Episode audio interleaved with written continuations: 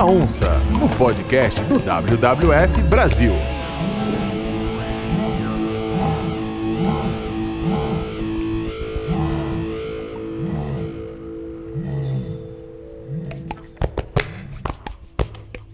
Olá, começando o episódio 5 do Barulho da Onça, o podcast do WWF Brasil. Tudo bom, Douglas? Tudo bem, super empolgados aqui.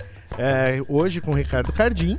O Ricardo Cardim, que é botânico, autor do livro Remanescentes da Mata Atlântica, as grandes árvores da floresta original e seus vestígios. Então, imagina que dentro da Mata Atlântica existiam espécies de árvores com mais de 12 metros de diâmetro né, de base, de tronco. Então, isso são coisas que a gente foi perdendo ao longo da história. Mas o Ricardo Cardim veio hoje para contar, ele fez esse resgate dessa história da Mata Atlântica, que está tudo condensado nesse livro, e a gente vai ouvir histórias ótimas. O podcast começa agora. Barulho da Onça. Então, bem-vindo, Ricardo Cardim. Prazer te ter aqui em mais um episódio do Barulho da Onça. Tudo bem?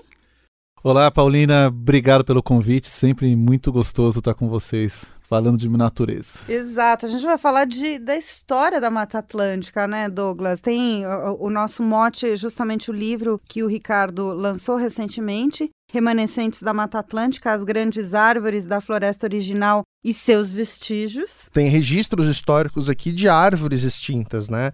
A gente escuta falar muito de espécies de animais que foram extintas, mas as árvores também acabam sendo, sendo extintas, né?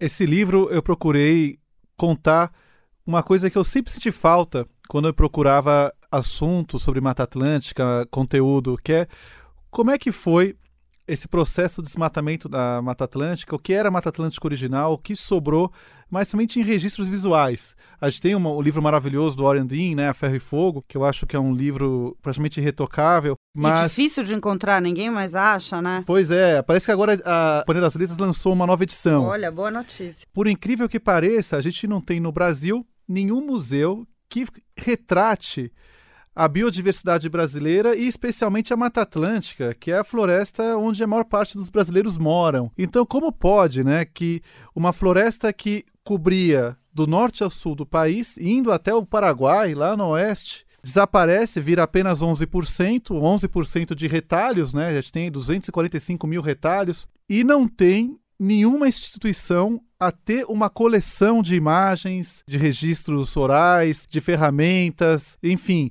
que conte para as futuras gerações o que era a Mata Atlântica original, qual era o tamanho das árvores, como é que era a abundância de bichos, como é que ela foi destruída tão rapidamente a ponto de chegar a apenas 11%, e o que sobreviveu e o que a gente pode esperar para o futuro. Então, é inacreditável. E, e, aí esse livro gerou essa centelha, a gente, a gente conseguiu fazer uma exposição no Museu da Casa Brasileira, a exposição Remanescentes da Mata Atlântica e coleção Museu da Casa Brasileira, que fazia uma correlação entre as árvores antigas, as grandes árvores que existiram nos séculos passados e os móveis que foram feitos com essas árvores, que em tese eram, são os últimos vestígios dessa floresta desaparecida.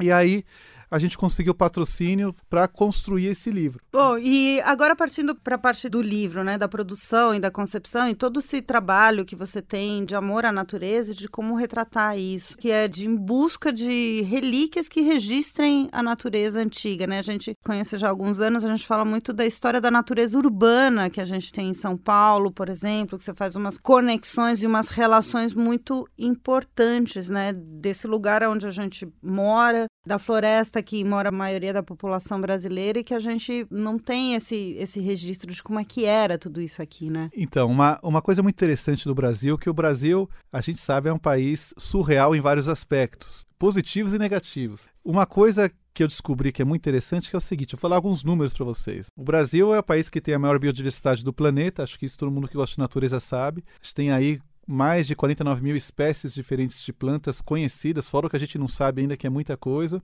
É, em 2010, 84% dos brasileiros mora, moravam em cidades, hoje isso deve estar em 90%, ou seja, é um país essencialmente urbano e estima-se que 90% da vegetação urbana é de origem estrangeira.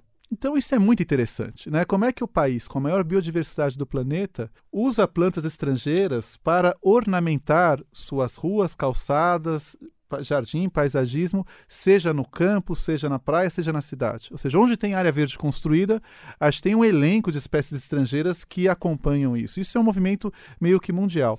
Mesmo quando as pessoas vão no mercado comprar fruta, elas compram frutas exóticas. Exóticas. Né? Das 20 frutas mais produzidas no Brasil, segundo o IBGE, só duas são nativas, ou seja, 10%, que é o abacaxi e o maracujá. Todo o resto não participa da biodiversidade brasileira. Não tem nada demais a gente ter plantas estrangeiras, não é essa a questão, se elas não forem invasoras.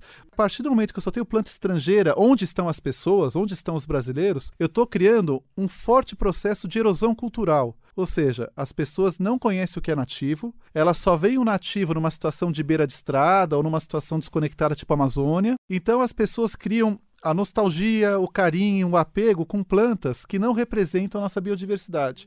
E o que acontece com isso? O ser humano, ele tende a valorizar aquilo que ele tem familiaridade, que ele tem apego, e o mato continua sendo, como é há cinco séculos no Brasil, algo pernicioso, descartável, que tem que ser limpo, né? Limpa aquela floresta. Então, a gente continua reproduzindo uma dinâmica de século XIX para a construção de áreas verdes urbanas. Agora veio mais sério. O que acontece quando eu tenho uma população que não convive com a sua biodiversidade, não aprende sobre ela, não come ela, ou seja, não vivencia ela? Ela toma decisões muito equivocadas para a preservação dos remanescentes naturais que estão fora da cidade. E aí a gente acaba perdendo os remanescentes porque quem comanda esses remanescentes que são os humanos e urbanos aqui no Brasil não sabem da sua importância. Se a gente não vencer a questão urbana, a gente não vai salvar a Amazônia, o que sobrou de Mata Atlântica, de Caatinga, de Cerrado. A gente tem que trabalhar as pessoas, a gente tem que educar as pessoas. É, para reconectar as pessoas, né? Se, se, a gente tivesse em Baúbas, nos parques, praças, como falei, no clube, enfim, na, na vida cotidiana das pessoas, seja de que classe social ela for, imagine quando ela tivesse o poder ou, a, de, ou de lutar pela preservação, ou de entender, ou de ser dona daquela terra, de ver uma embaúba e falar, puxa, essa árvore era da minha infância. Pô, gente, vamos preservar isso aqui, não corta. É diferente. Agora, quando a pessoa olha aquilo, fala assim, ah, isso é mato. Isso tem uma ligação direta com a biodiversidade, né? Especificamente de onça, que é o, é o barulho do nosso programa aqui, que é uma cadeia, né? Se a pessoa não conhece, ela não preserva, e ao mesmo tempo que as áreas de conservação são afetadas, essas espécies que habitam esse ambiente também se tornam estranhas, né? Hoje, eu tenho convicção de que, para salvar a onça, que é topo da cadeia alimentar, a gente precisa colocar a biodiversidade no cotidiano das pessoas. Né? A gente precisa educar a população em massa para que o meio ambiente entre realmente na agenda política como uma coisa de amor das pessoas, que eu percebo que as pessoas têm muito amor pelo jardim. Uhum. E se ela for feita com plantas nativas, que é como a gente faz no nosso escritório, a gente percebe que ainda pode gerar toda uma outra série de ganhos que vão repercutir no final na onça. Eu gosto muito dessa frase do Sérgio Buarque de Holanda, né?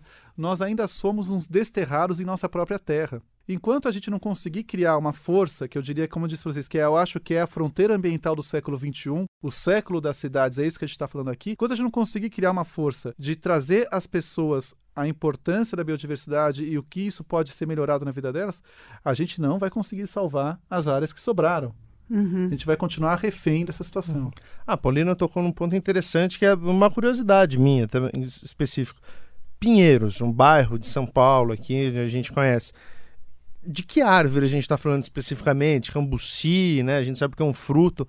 Tem outros bairros da cidade que tem essa conexão com a Mata Atlântica? Como que é um pouco dessa história? Sim, a, a, o bairro de Pinheiros era a aldeia de Nossa Senhora dos Pinheiros no século XVI, né, uma redução jesuítica, e que tinha muita araucária, porque a araucária alimenta os índios. E, a, e tanto a araucária alimentava os índios que em 1594 sai uma lei nas atas da Câmara do, do, da então Vila de São Paulo, isso no fascículo 1, que proíbe o corte de pinheiros na Vila de São Paulo.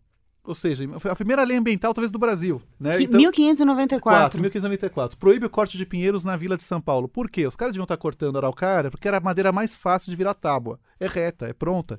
Né? E, ao mesmo tempo, tirava o alimento dos índios, que era a mão de obra dos caras. Você vê que é tudo muito ligado. E continuando, a gente tem também o cemitério do Araçá, que era os antigos, a antiga estrada do Araçá, O araçá, tem dois tipos em São Paulo, o araçá da floresta, que é mais comum perto da, da crista da Serra do Mar, e o araçá do cerrado, que São Paulo tinha cerrado, né? São Paulo era São Paulo dos Campos de Piratininga, um cerrado muito específico que ainda sobrou no Juqueri. Então, a, a, gente tem um vínculo muito forte com a biodiversidade que a gente perdeu praticamente nesse último século de urbanização. Uhum. É um processo de, de extrativismo muito rápido. Você acha que a gente corre o risco de ter um, uma aceleração dessa de extrativismo é, em outros ambientes aqui no Brasil? Eu acho que o, o desmonte continua a toda velocidade, né? Num, ah, inclusive eu falo isso no livro, né? Porque a ideia principal é mostrar que o que foi feito na Mata Atlântica está sendo atualmente feito na Amazônia. O que muda só é a época, a tecnologia e o tamanho da área. Mas é a mesma história, é igualzinho. E a Mata Atlântica hoje tem 11%. A Amazônia tem ainda quase 80%. Agora, falando, uh, vamos, vamos abordar diretamente o livro. Tem dois pontos interessantes, Douglas, que eu queria perguntar para o Cardim. Justamente esse desenvolvimento das cidades que você registra, tem um capítulo muito importante sobre isso, sobre como a Mata Atlântica foi arrasada para o desenvolvimento das cidades, e ali, inclusive, tem esses registros de, de até que você achou de fotografias de fauna sendo perdida na Mata Atlântica nessas incursões para tirar madeira, principalmente. E o outro ponto é, que eu queria que você contasse para gente é justamente dessas remanescentes que você encontrou, dessas grandes árvores que você encontrou nessas expedições para registrar aqui para o livro. Qual que é a importância ainda delas dentro de uma terra arrasada e só elas é, prevalecendo, né? Enfim, qual que é essa conexão? Eu fiz um trabalho que eu já vinha fazendo ao longo de uma, uma vida praticamente, de pesquisar em tudo que era instituição possível, museus, acervos públicos, acervos privados, é, livros antigos, tudo que pudesse contar o que era a floresta original, qual era o tamanho da floresta que os nossos bisavós, tataravós viram? Como é que eram essas árvores? É, quem registrou isso? E o triste foi que eu vi que tem pouquíssimos registros. A gente chegou até a fazer uma excursão estilo Mário de Andrade com o Museu da Casa Brasileira no interior do estado de São Paulo e norte do Paraná, falando com as famílias, antigos lenhadores, procurando fotografias. Achamos coisas valiosas, mas muito pouca coisa perto do que foi a floresta original. Então, a, o que eu estou dizendo é que a floresta original foi pouquíssimo documentada. E mesmo sendo pouquíssimo documentada, a gente conseguiu encontrar a foto da maior árvore que já existiu na Mata Atlântica e que é maior do que a maior atual existente. Como é que é? Então, a assim, maior árvore. É, então a gente achou a foto da maior árvore que já existiu na Mata Atlântica, uma árvore gigante, que chamava Jequitibá do Brejão. Ficava aqui perto de Campinas. E o mais incrível foi que depois a gente fez uma expedição atrás das árvores que sobreviveram, né, dos 11%. A gente está falando de quantos metros de altura, assim? Falando de uma... A, a, gente não tem a, medida, a gente tem uma largura dela que eu estimei, acho que foi... Acho que tem 12 metros de largura, um negócio de louco. Uau! É uma coisa de louco. Ah, de diâmetro, 12 né? metros de e diâmetro. 12 metros. É, o tipo, é, um, é, uma escala de árvore que você imagina que vai ter só na Amazônia. Não, não nem isso. Campinas. É General Sherman, né? Um negócio assim, é, é, uma, é, é de sequestro da Califórnia, praticamente. E o que, que é o triste? É que nesses 12.500 quilômetros que a gente fez de expedições de norte a sul do Brasil, atrás das árvores gigantes, a maior árvore que a gente achou hoje, viva da Mata Atlântica, que é conhecida, ela é menor do que a maior árvore que foi documentada historicamente, que não existe mais. Uhum. Então isso mostra o quê? se a Mata Atlântica original do século passado, retrasado, foi pouquíssimo fotografada, mesmo assim a gente fotografou uma árvore gigantesca que não existe mais hoje em tamanho. Quantas outras não viraram tábuas e cinzas? E aí eu mostro todo esse ciclo de derrubada, que é o que você falou, né? A Mata Atlântica ela deu desde da madeira da caixa de açúcar do engenho no século XVII até a forma de araucária para concretar Brasília. Uhum. Então a Mata Atlântica foi o combustível da nossa nação. E então é, a, a gente também registra nesse livro, é, isso eu achei coisas fantásticas, do processo de desmatamento. O Rainor Greco, que foi um dos maiores desmatadores da Mata Atlântica no século passado, ele falou uma coisa muito interessante. Ele falou: da, da estima-se que só 3% da madeira foi aproveitada. Todos os outros 97% foram queimados, porque o que valia era a terra. Então, a gente queimou um patrimônio que demorou milênios para ser formado em menos de um século. É impressionante você pensar que um, um, patrimônio histórico, uma construção de 100 anos, é tombada pelo patrimônio histórico, mas uma árvore de mil, a pessoa derruba. Não, então, e, e aquela época isso foi, isso era o progresso, isso era bacana, a gente não pode nem julgar, era a, sanha da época. O que e... a gente pode julgar é o que está sendo feito hoje, né? Que, como você falou, é, é com a mesma velocidade, a mesma é, visão, só que com tudo que a gente já sabe. Né? e sabe. hoje, sabendo que é possível. Tem, tem duas visões, né? Uma coisa é o crescimento econômico, outra coisa é o desenvolvimento sustentável. Então tem um paralelo ali. Você pode ter um crescimento econômico sem ser predatório, né? Tem, hoje a gente já tem conhecimento e tem técnica o suficiente para isso. Eu acho que hoje, né, nós que estamos aqui trabalhando para a questão ambiental, que já somos muitos, a, que, a questão ambiental não é uma moda, a questão ambiental é uma necessidade. A gente tem que procurar o equilíbrio entre a vida moderna, o conforto tecnológico. Ninguém quer que a gente tome banho frio aqui.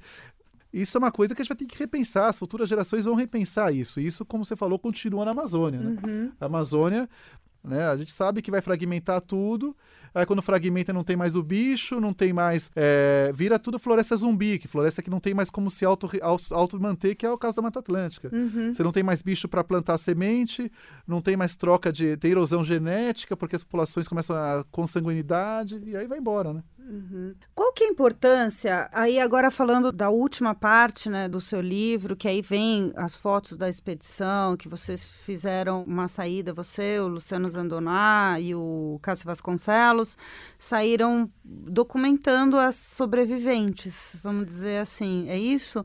E qual que é a importância de ter esse registro, mas em termos de floresta, né, uma árvore desconectada de uma floresta, é isso que você chama da floresta Floresta Zumbi, enfim, conta mais um pouco. Primeiro ia ter só a parte histórica, né? Ia ter só essa parte de contar o que era a floresta e como é que ela, ela foi transformada e o que sobraram de vestígios, que são que nem os móveis do Museu da Casa Brasileira, tal. Aí entrou um patrocinador que viabilizou pra gente fazer viagens. Aí eu chamei o Luciano Zandoná, que é um botânico, e conseguimos convencer também o grande renomado fotógrafo Cássio Vasconcelos para topar uma empreitada, a gente percorrer expedições ao longo da Mata Atlântica, nos diferentes fisionomias vegetais, paisagens vegetais, onde a gente pudesse encontrar as maiores árvores da Mata Atlântica que sobreviveram da floresta original. Né, então, Santa Catarina, São Paulo, dois lugares, três lugares São Paulo, Espírito Santo, Bahia e Alagoas. A gente encontrou no interior, imagine, no interior do estado de São Paulo, no Parque do Vassununga, a gente junto com o, o, guia lá do, da, do Instituto Florestal, né, da Fundação Florestal, a gente entrou na floresta e de repente achou uma árvore muito grande. E, e aquela árvore não era conhecida no parque. E aí a gente estava com a trena, a gente mediu aquela árvore e a árvore tinha quase o mesmo tamanho do Patriarca, que é considerada a maior árvore do estado de São Paulo, Uau. que fica tipo uns 300 metros dali, que é um jequitibá rosa. Ou seja, a gente encontrou a matriarca, né, que é a segunda maior árvore do estado de São Paulo. Bem, aí a gente conseguiu é, ir pro, também para o Espírito Santo, para Bahia, e na Bahia a gente teve acesso. Eu vi a maior árvore que eu já vi na minha vida da Mata Atlântica. É, ela fica em Camacã, na Bahia.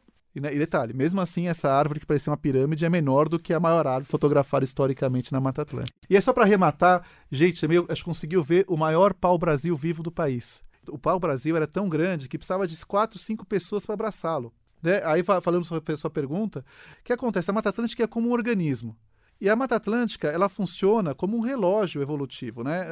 É, é, tudo uma interdependência. O bicho depende da planta, a planta depende do bicho, e lógico, de outros sistemas, mas é principalmente isso. Na hora que eu tirei os bichos, interrompeu muita coisa da reprodução das árvores. Um processo. É o né? processo, né? tudo quebrou. O mecanismo começou a ter areia, começou a quebrar o mecanismo. Aí veio o tal efeito de borda, que é o quê? Quando eu, eu deixo a floresta exposta para uma área aberta, eu mudo toda a questão climática perto da borda dela. Então a, a, temperatura altera na borda, fica mais quente. A Entendi. umidade altera, fica mais seco. Bate mais vento, os ventos ficam mais fortes. Então, toda uma série de alterações são causadas nesses fragmentos, esse efeito de borda, além da questão da erosão genética, da perda dos bichos, que hoje a gente tem muita floresta que é zumbi. O que é floresta zumbi? É uma floresta relíquia. Ou seja, ela ainda existe porque o relógio está contando a partir de quando ela foi desmatada do entorno. Uhum. Mas ela está morrendo. Então, o único jeito de salvar a Mata Atlântica é a gente grudar os, é, os, fragmentos. os fragmentos e trazer os bichos de volta. A gente precisa ter queixada, a gente precisa ter muriqui, precisa ter os bichos é, transitando por essa floresta e replantando ela. E dá para fazer isso mantendo a agricultura e tudo mais. Mas tem um vídeo no YouTube, fica a dica aí, que chama Como os Lobos Mudam o Curso dos Rios. Então é, é uma história lá de Yellowstone, nos Estados Unidos, que mostra como que é a reintrodução do animal topo de cadeia, como é a onça pintada, que é um, dos animais que a gente fala aqui no Barulho da Onça, mudou o curso dos rios lá. Então, assim, vale a pena pesquisar. Assiste lá, não vou dar spoiler. Procurem. Boa. e a gente queria, então, agradecer. É, Ricardo Cardim, hoje aqui no nosso episódio do Barulho da Onça, o podcast do WWF Brasil. Obrigada, foi uma aula, como sempre, é, e a gente conhecer a história né, desse bioma, dessa, desse ambiente tão rico que está se recuperando, mas ainda tem muito caminho pela frente, né? Não, e, e, gente, é, eu que agradeço né, o espaço, espero que as pessoas conheçam o livro, né? O livro ele está na, nas principais livrarias, na era editora Olhares. Vou repetir: e... Remanescentes da Mata Atlântica, as grandes árvores da floresta original e seus vestígios, com fotografias, enfim, tem um, é, um acervo a, a ideia é, assim, enquanto a gente não consegue fazer o Museu da Mata Atlântica, que é fundamental, esse livro, pelo menos, serve de museu de papel, né? Porque são 3.300 exemplares, só se der um holocausto nuclear a gente não vai conseguir sobreviver um deles, né? Então tem muito, muita fotografia, muita imagem. Então esse livro, ele conta essa história e a ideia é que ele sirva de ponte entre as gerações, né? Que a, gente, a geração que destruiu, a geração que herdou o deserto, passe para a geração que vai construir a floresta de novo e que esse livro ajude nessa, nessa tarefa, né? Bom, Ricardo, obrigado mais uma vez pela aula e por contar um pouco da história da nossa casa, né? E afinal de contas, a boa parte da população ainda vive aqui e se você não mora em Mata Atlântica, está ouvindo a gente, a Mata Atlântica é seu vizinho, então é, é nossa história enquanto brasileiros, né? E muito obrigado. Até, Eu que agradeço. Até a próxima, gente. Obrigado. Você on sabia? Hoje temos um Você um Sabia para desmistificar, para combater fake news. Pois é, tá rolando um fake news de onça por aí. Tá rolando nas redes sociais um vídeo de uma onça linda e estão dizendo que são de vários lugares, do Pantanal, é na Bolívia, é na Amazônia. Não, não, não, é na Mata Atlântica. Hoje a gente vai contar a história desse vídeo, então.